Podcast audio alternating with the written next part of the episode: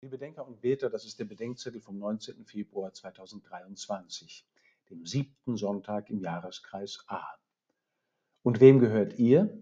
1. Korinther 3, 16 bis 23. All dies gehört mir, pflegte der alte Herr in Westfalen zu sagen, wenn er über das stattliche Klostergut schritt. Das klang, als wäre es seines. In Wirklichkeit hatte es seine Frau Mia geerbt, die diesen Karlauer regelmäßig geduldig ertrug. All dies gehört mir. Alles gehört euch, schreibt Paulus den Christen in Korinth. Paulus, Apollos, Kephas, Welt, Leben, Tod, Gegenwart und Zukunft, alles gehört euch. Das ist zuerst gegen die Spaltung in der Gemeinde gemeint, in der man sagte, ich gehöre zu Paulus, ich zu Apollos, ich zu Kephas. Paulus, Apollos und Kephas sind für euch da, nicht ihr für sie, will Paulus sagen. Aber es geht hier nicht nur um Parteiungen, sondern um unser Verhältnis zur Welt überhaupt. Alles soll euch zu Diensten sein. Oder wie Ignatius von Loyola sagt, alles soll uns helfen, miteinander zu Gott zu kommen.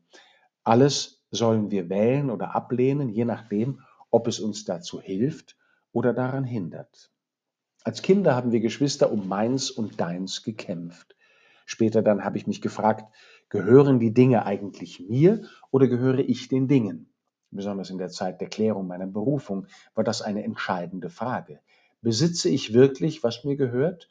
Oder gehöre ich eigentlich längst dem und werde von dem besessen, wovon ich behaupte, dass es mir gehört? Irgendwann ging es dann nicht mehr bloß um Dinge, sondern auch um Gefühle und Launen, um Leidenschaften und Anhänglichkeiten, um Menschen und Meinungen. Gehe ich mit ihnen um? Verstehe ich sie? Verhalte ich mich zu ihnen oder agiere ich nur noch innerhalb ihrer, ohne mir ihrer bewusst zu sein? Helfen sie mir oder haben sie mich? In unserer Zeit hat sich das Problem noch verschärft, weil die Technik immer tiefer in unsere Lebensvollzüge hineinwirkt.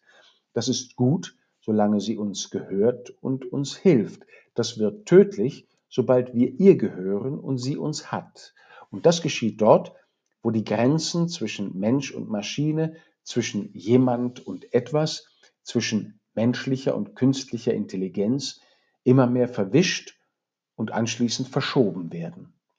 Auch hier sind die Grenzen fließend, aber es gibt sie.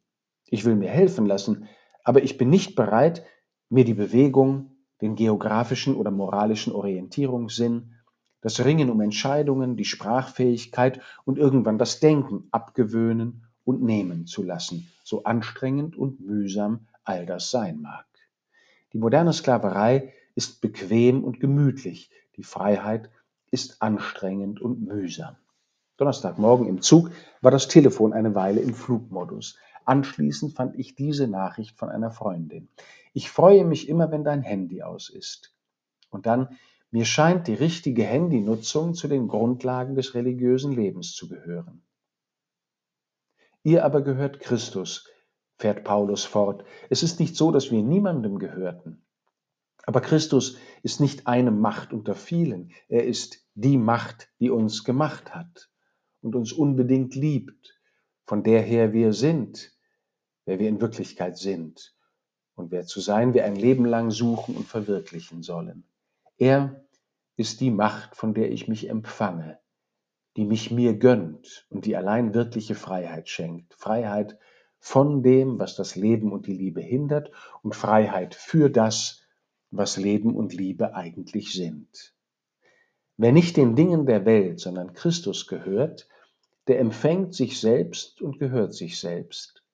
Der weiß, dass alles ihm zu Diensten ist und lernt in Freiheit zu dienen, wo Christus dient. Der kann im Ernst sagen, worüber der Ehemann von Mia in Westfalen witzelte. All dies gehört mir.